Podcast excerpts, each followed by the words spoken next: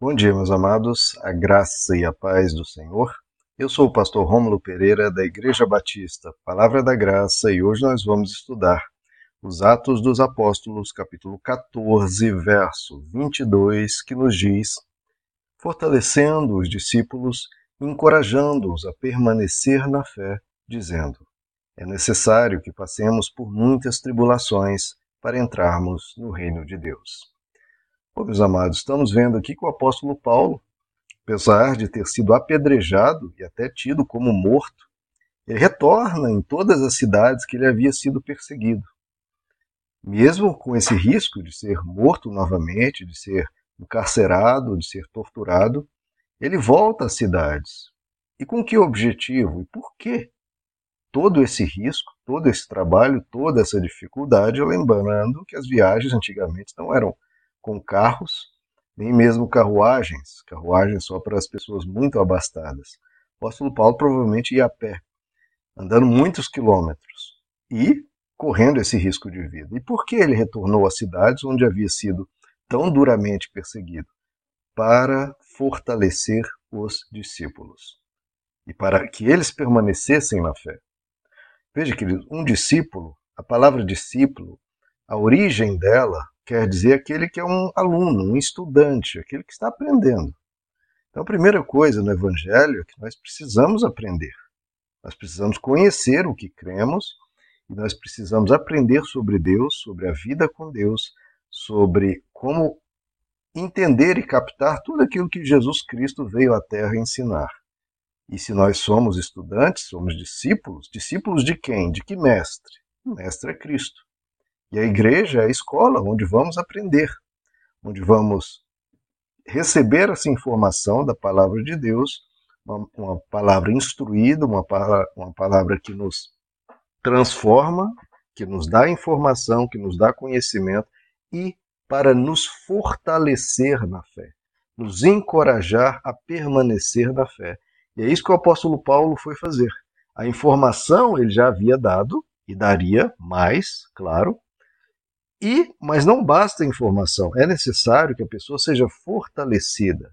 É necessário que o discípulo de Cristo receba encorajamento, receba estímulo, receba eh, consolação, receba fortalecimento.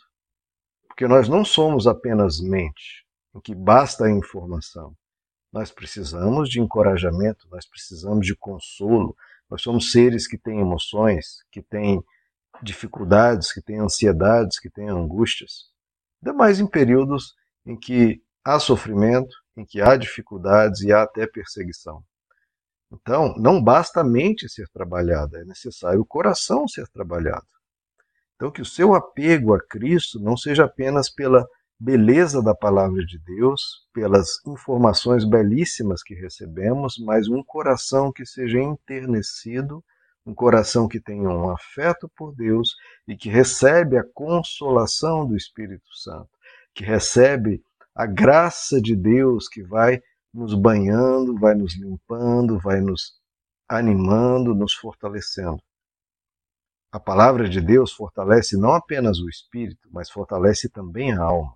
Fortalece não apenas nossa mente, para termos uma mente consciente, iluminada, sábia, mas também fortalece o nosso coração. Até porque, queridos, a informação tem pouco efeito se a pessoa está aflita, se ela está perturbada, se ela está toda abalada com as questões que a vida traz. Então, receber um consolo, receber um ânimo da parte de Deus e da Sua palavra é essencial até para nós podermos ir captando o Evangelho cada vez mais, estando em paz. Estando todo atribulado é muito difícil ter uma, uma calma para poder ouvir e receber tudo aquilo que Deus quer nos entregar.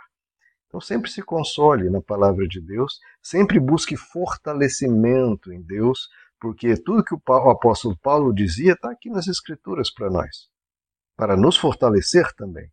Então, ao ler a palavra de Deus, receba a informação, mas receba também o consolo, receba também toda a graça que Deus quer derramar no seu coração para te dar paz, te dar ânimo, te dar força. E lembre que para prosseguir, para perseverar, é necessário, como o texto nos diz, permanecer na fé. Porque quando não enxergamos uma luz no fim do túnel, a fé é que nos dá força para prosseguir. Como Efésios 6 nos diz, né? Nós nos revestimos de toda a armadura de Deus, especialmente a fé, para resistir no dia mau e permanecermos inabaláveis. Nós precisamos da fé para prosseguir. A fé é aquela coragem, aquela, aquela determinação que, apesar das circunstâncias, prossegue. As circunstâncias, o dia pode estar nublado, o dia pode estar escuro, mas ele prossegue, porque crê que mesmo sem enxergar uma saída, a saída virá, porque ela sempre veio e sempre virá. virá. Porque nós temos um Deus que está conosco, que nos protege e nos direciona. Ele está conosco. E nunca se esqueça, queridos, que nós pertencemos a um reino. Nós temos um céu de eterna glória nos esperando. Temos um Deus, temos Jesus, temos os anjos, os profetas, os apóstolos, os patriarcas, os santos de todas as épocas nos aguardando lá no céu. Todos eles nos aguardando. E o que a gente precisa fazer para chegar até lá? Permanecer na fé. E para permanecer na fé, sempre se fortalecendo na palavra de Deus, sempre se fortalecendo na graça de Deus. Mais do que na sua força, muitas vezes mental, na sua força emocional, como o apóstolo Paulo diz naquela vez que ele estava com um espinho na carne. Ele disse que estava fraco, mas o que Deus diz? A minha graça te basta. É na minha fraqueza eu experimentei a força de Deus. Então, na, na minha fraqueza é que eu sou forte. Em que sentido ele quer dizer?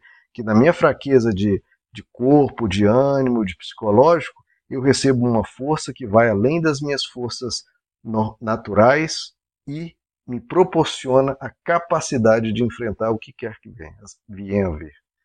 O apóstolo Paulo diz: Eu tudo posso naquele que me fortalece.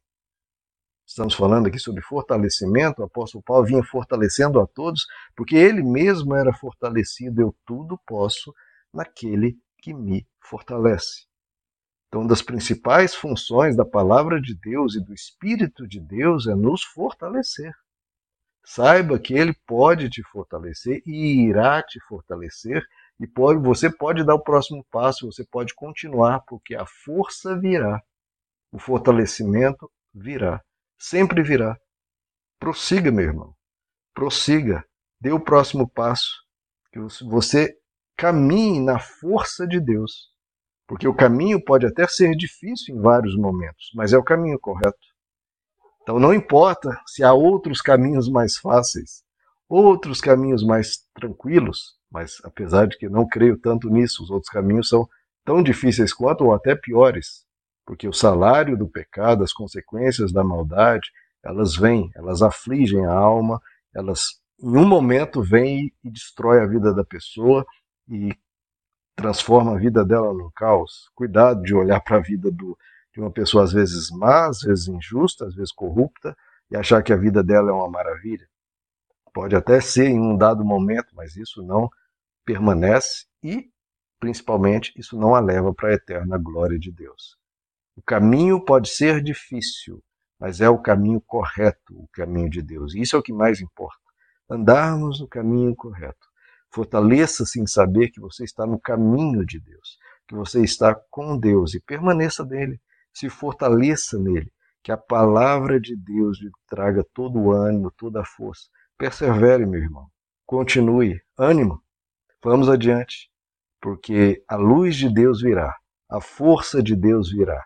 E já sinta essa força agora. Já sinta essa força de Deus agora, na sua alma, no seu ser, porque Ele te fortalece. Ele capacita os teus braços, tua, o teu ser para a batalha continue o bom combate. Combata o bom combate, complete a carreira, guarde a fé. Esse caminhar que o apóstolo Paulo trilhou, os outros apóstolos, os profetas, todos os santos de Deus, é o caminho que você precisa trilhar e você vai trilhar. Continue, persevere, que Deus é contigo e a força de Deus, que é maior do que o mundo inteiro, porque maior é o que está conosco do que está contra nós, ele te dará a vitória. essa é a vitória que vence o mundo. Qual é? A nossa fé. Meus amados, que Deus lhes abençoe. A graça e a paz do Senhor.